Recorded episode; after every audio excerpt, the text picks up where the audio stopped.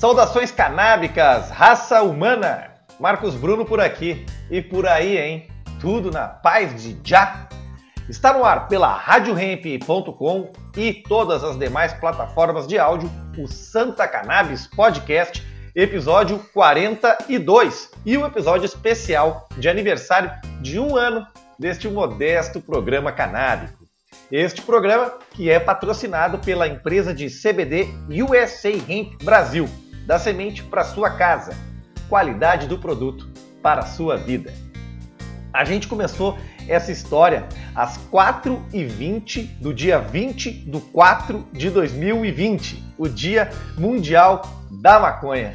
Nossa primeira entrevistada lá naquele longínquo abril foi a Nanda Nascimento, comunicadora do canal 12, que para nós é uma referência, né? Para começar esse projeto Canal 12, que é o maior canal de maconha do mundo. Desde então, aí, neste, nestes 12 meses, ouvimos personalidades das mais diferentes áreas. Teve de magistrado a skatista profissional, médicos, cientistas, advogados e até ator da Globo. Enfim, eu estou muito realizado com esse primeiro ano do projeto, que era um sonho para mim que consegui unir duas paixões, que é a latinha, né, o microfone e a plantinha. E aí, Igor Seco, qual é o teu sentimento depois desse um ano de Santa Cannabis Podcast?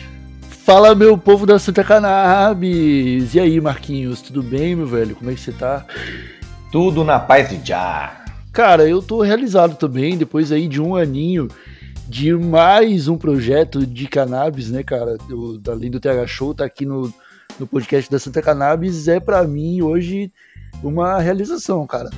É essa, essa, isso que você falou de poder juntar duas paixões e fazer disso uma profissão é algo que poucas pessoas nesse mundão de Deus têm um privilégio como esse. E já que a gente tem, vamos aproveitar, né? Tivemos aí vários convidados, uma sequência maluca de um ano, de um episódio melhor que o outro, e em que a gente foi é, tendo cada vez mais informação, cada vez mais é, comprometimento com a causa, cada vez mais conhecimento da causa, e eu acho que a gente está no caminho certo para fazer mais do que um programa de podcast, eu acho que um trabalho social, Marquinhos, porque o que a gente faz aqui é algo que, apesar de muita gente tentar, pouca gente consegue, tá ligado? Reunir tanta gente foda para falar sobre os mais diversos assuntos, sempre relacionados ao universo canábico. Isso é uma parada que a gente faz. É, falta, falta um pouquinho para dizer que com maestria, mas eu acho que a gente já tá mandando bem pra caralho. Com certeza. E na verdade, né, a gente comemorou um ano de episódio no dia do maconheiro, né? No, na terça-feira passada, dia 20 de, de abril, não sei se é exatamente terça-feira passada, mas foi na semana que a gente lançou o episódio com a socióloga Julita Lengruber, que a gente fez o um episódio sobre o custo da guerra às drogas, né? E como a gente acabou fazendo esse episódio, atrasamos um pouco o especial de um ano do podcast da Santa Cannabis, mas agora a gente está aqui e vai ser para montar um top 5 com os nossos principais episódios nesse um aninho de, de, de programa, Marquinhos. Verdade. Bom, esse programa é um oferecimento da Santa Cannabis, Associação Brasileira de Cannabis Medicinal, uma ONG que atende pacientes em busca de tratamentos com cannabis, seja óleos artesanais, importados, via SUS, planos de saúde ou se você busca o direito de plantar em casa. Acesse santacannabis.com.br e associe-se. E se você se identifica com a causa da cannabis medicinal no Brasil, seja um apoiador anjo. Ajude no tratamento dos pacientes sociais da Santa Cannabis e garanta muitas recompensas. Já são mais de 21 recompensas atualmente, entre elas tem desconto para o curso de cultivo e extração de Santa Cannabis no quintal, tem desconto em produtos, tem cupom de livro, tô certo, Marquinhos? Tem um monte de coisa. Tem dois cupons para dois livros diferentes. E o curso de cultivo começa dia 10 de maio agora, já em a sétima edição, e quem fizer vai ser meu colega, porque esse dessa vez eu vou fazer. O Santa Cannabis Podcast também tem o patrocínio da empresa de CBD USA Hemp Brasil, uma marca de canabidiol produzido com cânhamo orgânico lá numa fazenda do Oregon. nos Estados Unidos. A cannabis deles é sem THC, cultivada livre de agrotóxicos e com a mais pura água da montanha. Além disso, a empresa possui um dos melhores custos-benefícios do Brasil. Conheça o trabalho da USA Hemp e faça um orçamento sem compromisso em usahempbrasil.com.br. Vamos lá então, sem mais recados, sem mais delongas, sem mais enrolação, vamos montar o nosso top 5. O meu quinto programa dessa lista é o programa Cloroquina versus Cannabis, quando a gente entrevistou o Dr. Wilson Lessa, psiquiatra, membro da Sociedade Brasileira de Estudos da Cannabis e da International Society of Cannabinoid Research, o cara pica das galáxias aí quando o assunto é cannabis, e ele fez uma comparação bem uh, importante aí sobre a independência né, do médico que tanto preconiza o Conselho Federal de Medicina e os dois pesos e duas medidas quando se trata de cloroquina e quando se trata de cannabis. Vamos ouvir aí. Uma coisa a gente sabe, a cannabis, principalmente o cannabidiol, é muito seguro o quão seguros são essas outras drogas. E muito tem se falado sobre autonomia médica, né? A gente tem autonomia, mas tem que ter responsabilidade. E a autonomia médica não pode ser confundida com onipotência do médico e pensamento mágico do paciente. E esse mesmo CFM que diz sobre autonomia médica essas posições que eu acho um quanto assim imprudentes, ele também, lá em 2014, disse que só pode prescrever canabidiol, é, é, neurologista, neurocirurgião e psiquiatra para pacientes menores que 18 anos com epilepsia refratária que já tentou pelo menos 4, 5 tipos de, de medicamentos que não deu certo. Aí eu pergunto, que autonomia médica é essa que o CFM dá pra gente se restringe o canabidiol só para menos que 18 anos e três é, especialidades médicas? Então são dois pesos, duas medidas, né, minha gente? Alguma coisa tá muito equivocada aí.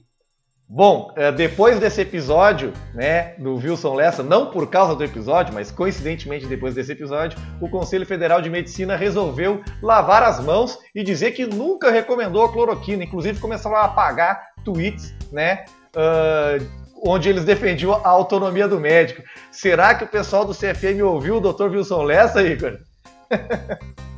Tenho certeza absoluta, Marquinhos, que os caras ouviram e ficaram com o pezinho atrás. Porque, né, eles não estavam fazendo pelo certo. E tudo que o Dr. Wilson Lessa falou nesse episódio, eu que sou completamente leigo no assunto, assino embaixo, tá ligado? Porque nunca fez tanto sentido os argumentos que ele apresentou ali.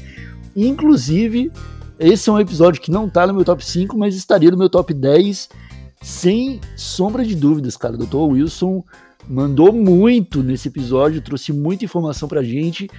E sublinhou, né, passou um marca-texto em cima da hipocrisia do CFM, o que eu achei fantástico. Adoro ver médicos é, completamente revoltados com o elitismo do CFM. Com certeza. Agora só falta o CFM reconhecer a maconha medicinal, né? Ah, eles vão ser obrigados. Daqui a pouquinho eles vão ser obrigados. Verdade. O teu quinto lugar, Igão? Cara, o meu quinto lugar é, aquele episódio da maconha nos palcos com o nosso querido Dick Petra, né, o Ricardo Petraglia, que já virou parceiro nosso, já tá na Rádio Ramp com o Mob Dick, com já tá na Rádio Ramp com o Mob Dick Show e que deu uma entrevista pra gente aqui no Santa Cannabis contando várias histórias, né, cara? Foi um episódio é, muito diverso, digamos assim, onde a gente teve acesso a a, a, muito conteúdo da cabeça do, do Ricardo Petraga. E eu, eu convido vocês a escutar um pedacinho desse episódio. É, infelizmente, a gente não tem a possibilidade de desenvolver uma indústria de, de sementes e pesquisar devido à proibição. A gente sempre volta nesse mesmo ponto. O grande o grande mal do Brasil é a proibição. O nosso grande inimigo comum é a proibição. O inimigo não só das pessoas que fumam, que utilizam a maconha, como inimigo também das pessoas que não utilizam, porque elas estão deixando de viver num país com mais qualidade de vida gerada pelas divisas que a maconha pode gerar para o Brasil, entendeu? Porque o Brasil tem a condição de ser o maior produtor do mundo disso, Sim. De forma natural e barata. entendeu? Se o Brasil começar a produzir maconha, ele quebra os outros países, simplesmente.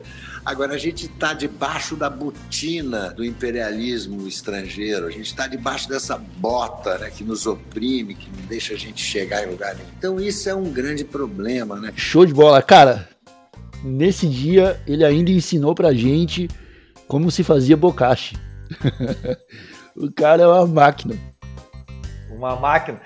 Uma, o bocache que é uma técnica ancestral, né, Igor? Do, praticada pelos índios, né? Não, não, acho que não. Peraí. Não, o Bokashi eu acho que é japonês ou chinês. É algo assim. O, ele ensinou uma técnica ancestral dos índios que é o da, da, da terra preta, né? Da terra queimada lá. Que também foi outra técnica que ele ensinou pra gente desse. Uh, de, de fertilização indígena, tá ligado? Então a gente trouxe o cara para falar de sobre ser ator, sobre cannabis medicinal e quando a gente viu, a gente estava tendo uma aula sobre antropologia e, e várias outras paradas, cara. O Dick é demais. e também fomos convidados, né, para conhecer o sítio lá do Dick Petra em Xerém, onde ele tem a plantação de maconha dele legalizada, né, porque ele é um paciente também. Então, assim que acabar essa pandemia, nós vamos lá para o sítio do Dick Petra em Xerém. Bom, o meu quarto lugar é a entrevista com o deputado Paulo Teixeira, do PT de São Paulo, ele que é o presidente da Comissão da Cannabis na Câmara dos Deputados, uma entrevista exclusiva, quando ele falou para a gente é, que tinha certeza aí absoluta de que o PL 399 vai passar na Câmara e vai para o Senado e aqui a gente é, pega na ferida, a gente perguntou para ele por que, que o autocultivo não estava contemplado, sendo que mais de 200 pessoas já estão autorizadas a plantar em casa e a lei já ia nascer velha, né? E essa foi a resposta que ele nos deu. Dificultar não vai, porque não proíbe. Quando você legaliza a produção, a pessoa pode alegar: olha, eu não tenho como me associar, eu já tenho um plantio. Enfim, não vai prejudicar a luta. As pessoas que quiserem promover o autocultivo poderão adquirir liminares para fazê-lo. O problema nosso do autocultivo é o problema que você apontou. Há segmentos que topam regulamentar para o uso medicinal, mas que querem todas as garantias que não teria, digamos, uma janela para o uso pessoal. Então não tem correlação de forças na Câmara para aprovar, né, é, se colocar o uso pessoal. A, a produção por associações e todo essa, esse plantio que nós vamos enfrentar. Um segmento conservador se opõe a essa matéria e vão tentar ser vitoriosos. Infelizmente, eu tenho que concordar com o deputado Paulo Teixeira que se colocasse o autocultivo, esse projeto não passaria. O projeto não é mil maravilhas, não é perfeito, não inclui o autocultivo. Eu quero plantar em casa, o Igor quer plantar em casa, né? Mas no momento a política é a ciência do possível e no momento não é possível. Concorda, Igor? Cara, eu concordo e eu fico triste em ter que concordar, viu? A gente ainda é um país muito atrasado e eu já vi algumas pessoas, inclusive, usando o argumento de que a PL 399 é o apartheid brasileiro, cara. Porque, na verdade, é mais ou menos isso, né? Vai acabar é, dando privilégio para pessoas que já têm o privilégio, que podem ir atrás de, de, de, sei lá, importar o remédio ou pagar dois mil reais no, no, no, no remédio por mês ali e vai excluir o pessoal pobre, preto de favela que não tem acesso à medicação, né?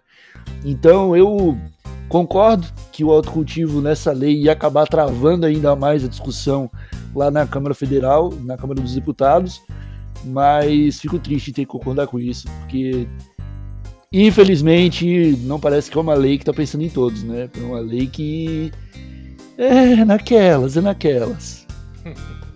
Pois é, as empresas vão poder lucrar com a planta que vai continuar proibida para o acesso do paciente.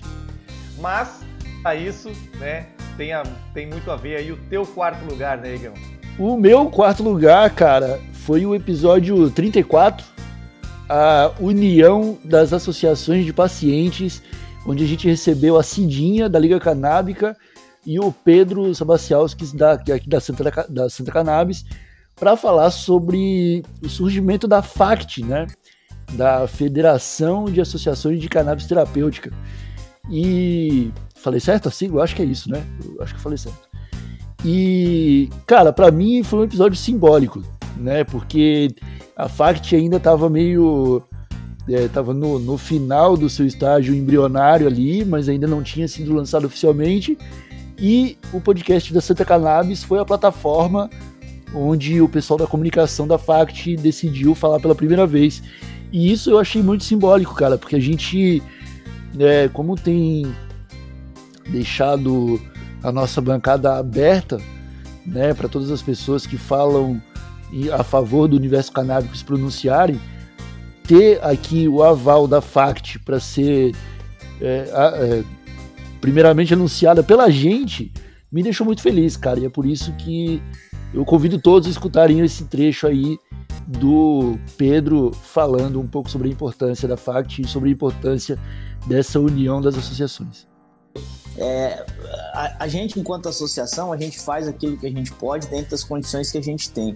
Não seria muito mais o inteligente, por exemplo, o governo federal disponibilizou 264 bilhões via BNDES para a prática do Dona 12. 10% desse valor você equiparia as, as 30 associações, daria curso fomentaria esse mercado que está pronto, que cap capilarizado, que são as associações que começaram esse trabalho, prepararia elas para desenvolver é, tecnologia, é, pesquisa nacional através das universidades, através da Embrapa. É muito mais inteligente é, fa fazer isso. Então, quer dizer, é, é, é continuo insistindo, é, não existe interesse no paciente e também não existe interesse em pegar o que a gente já construiu enquanto país, o que know-how brasileiro e falar, calma aí, é o povo brasileiro que tomar essa atitude, que está cuidando de outros brasileiros, a gente tem um monte de cientista brasileiro querendo fazer pesquisa, então vamos pegar 10% desse valor e vamos injetar aqui para ver o que, que a gente consegue aproveitar dessa rede que está pronta. Não é de deixar a gente orgulhoso, Marquinhos, com o trabalho que a gente está fazendo? Com certeza, Igor. Até porque a gente acabou sendo ali é, o porta-voz né, do, do, nascimento da, da FACT, uma entidade que demorou muito para sair do papel. São muitas as diferenças aí entre as associações, né? Não só na, na forma de ser associação, como na forma de pensar e ver o nascimento ver o embrião da FACT aqui no Santa Cannabis Podcast nos enche de orgulho como apresentadores desse programa, né? Mas também vendo a união e sabendo que uh, vai ter muita força política a FACT nos próximos anos aí pelo direito do autocultivo. Bom, o meu terceiro lugar, e aqui eu quero prestar uma homenagem né, em memória do Padre Ticão, que nos deixou no último dia de 2020, né? O Padre Ticão, que é um religioso uh, líder comunitário envolvido com várias causas sociais lá na zona leste de São Paulo, como a luta pela moradia, a luta por hospitais e mais recentemente a luta pelo acesso a cannabis medicinal. O Padre Ticão que praticava a desobediência civil igual Jesus Cristo, né? Ele, inclusive, nesse trecho que a gente separou, ele compara aí a luta da cannabis medicinal com a, o trabalho que Jesus Cristo fazia. Vamos ouvir. A cannabis tem uma, uma literatura mais forte dos últimos 5 mil anos. Com certeza, Jesus conheceu essa planta e com certeza ele fez uso. Jesus ele tinha de segunda a sexta-feira para fazer os seus milagres, seus sinais. E no sábado não podia. Chegaram para ele, você não pode fazer no sábado, e ele disse: "O sábado foi feito para o homem, não o homem para o sábado". Jesus está mostrando que a lei, toda lei desumana, toda lei injusta não precisa ser seguida. A aprovação da Anvisa aonde só as multinacionais podem trazer e vender a 2.500. Quem é que tem condições disso daí numa população? A nossa prática é como a de Jesus. Essa lei não deve ser obedecida. Todas as sextas-feiras eu entrego 10 a 15 sementes por família. Jesus hoje ele ia distribuir sementes também para o povo? Jesus ia distribuir já a plantinha pronta. Eu concordo plenamente Jesus Cristo ia distribuir a planta pronta e ele ia dar pão, peixe e maconha pro povo, né, Igor? pão, peixe e sementes, né?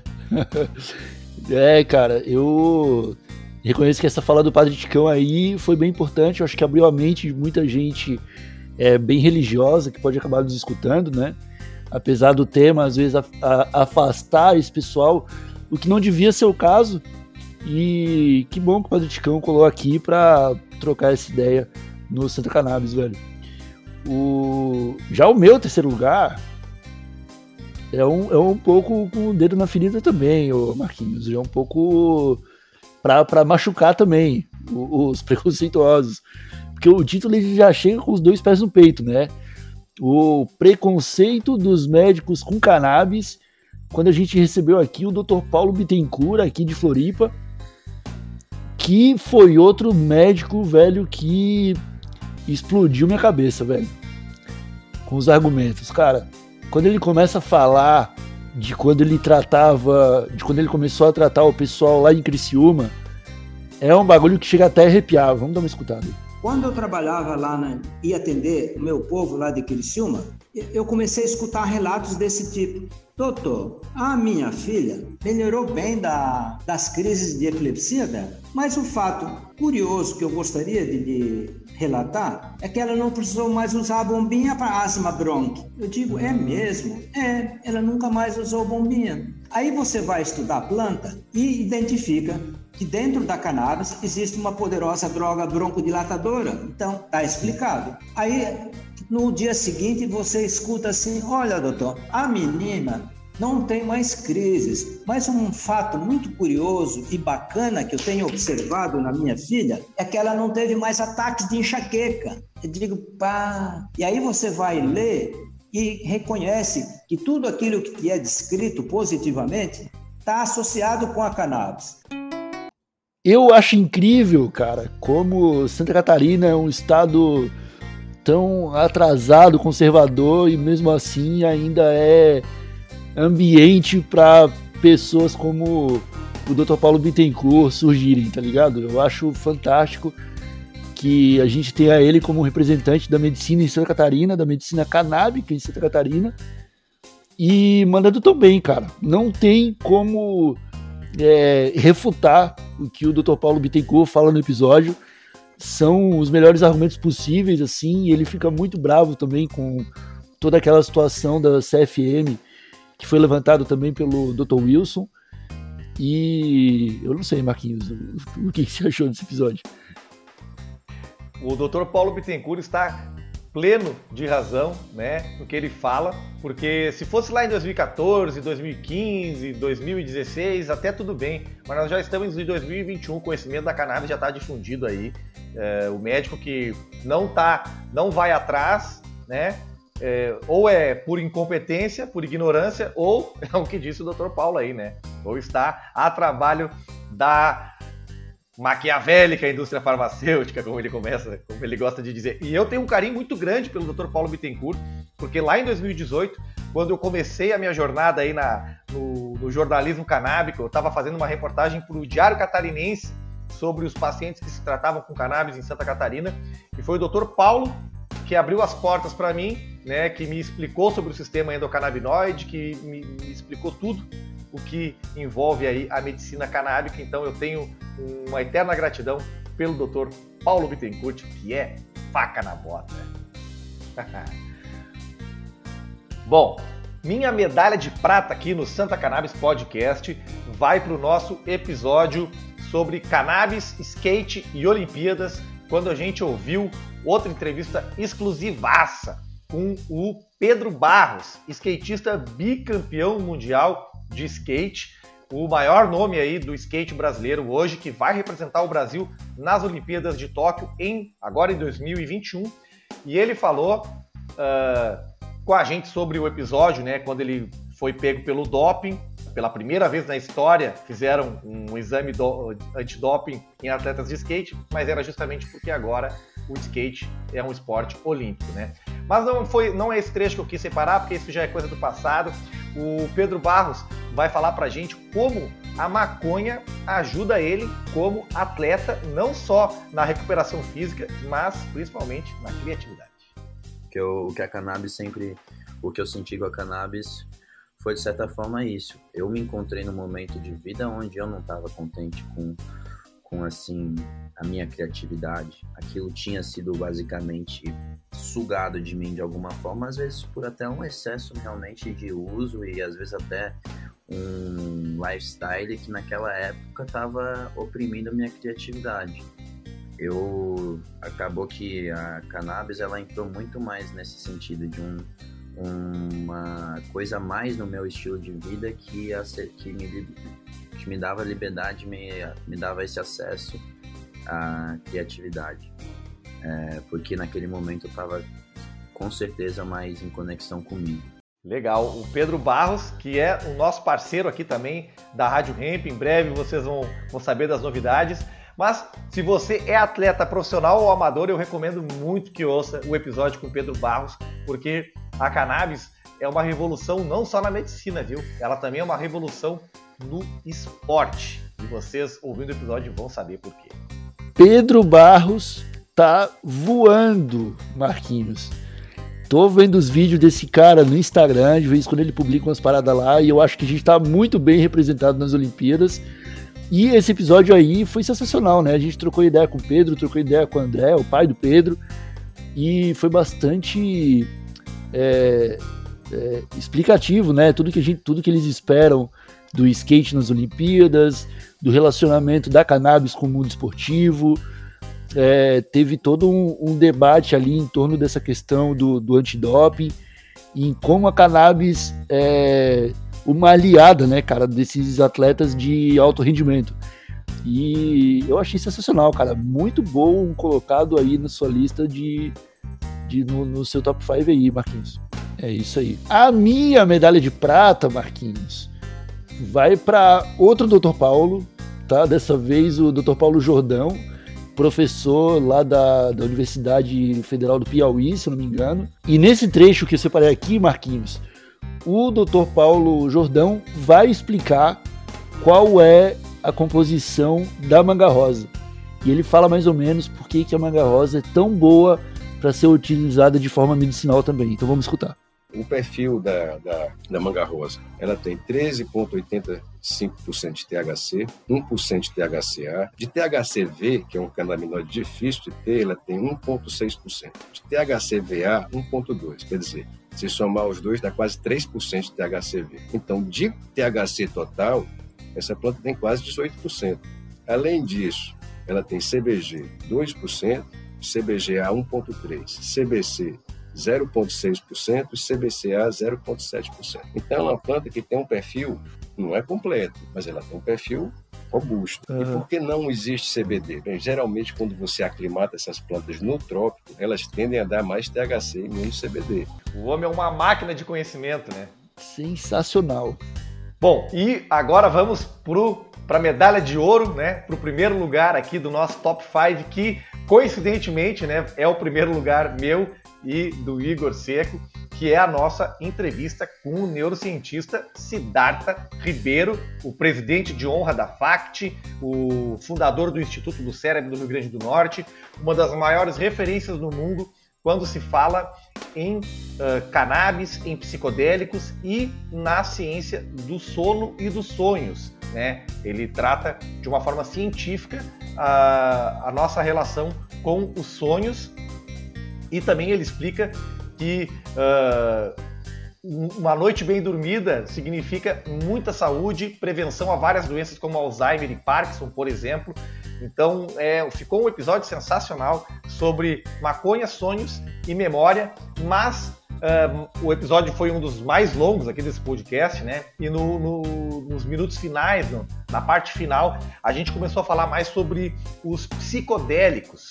E aí eu já quero deixar esse trecho dele aqui, já pensando no futuro, porque enquanto a gente está aqui chovendo no molhado, falando sobre a cannabis medicinal, né, no, no, mundo civilizado desenvolvido, principalmente nos Estados Unidos, o assunto já são os psicodélicos medicinais, inclusive o Oregon, né, legalizou os cogumelos uh, no ano passado e o Siddhartha abriu o, o coração dele pra gente, né, Igor? Porque ele falou da própria experiência dele com a ayahuasca.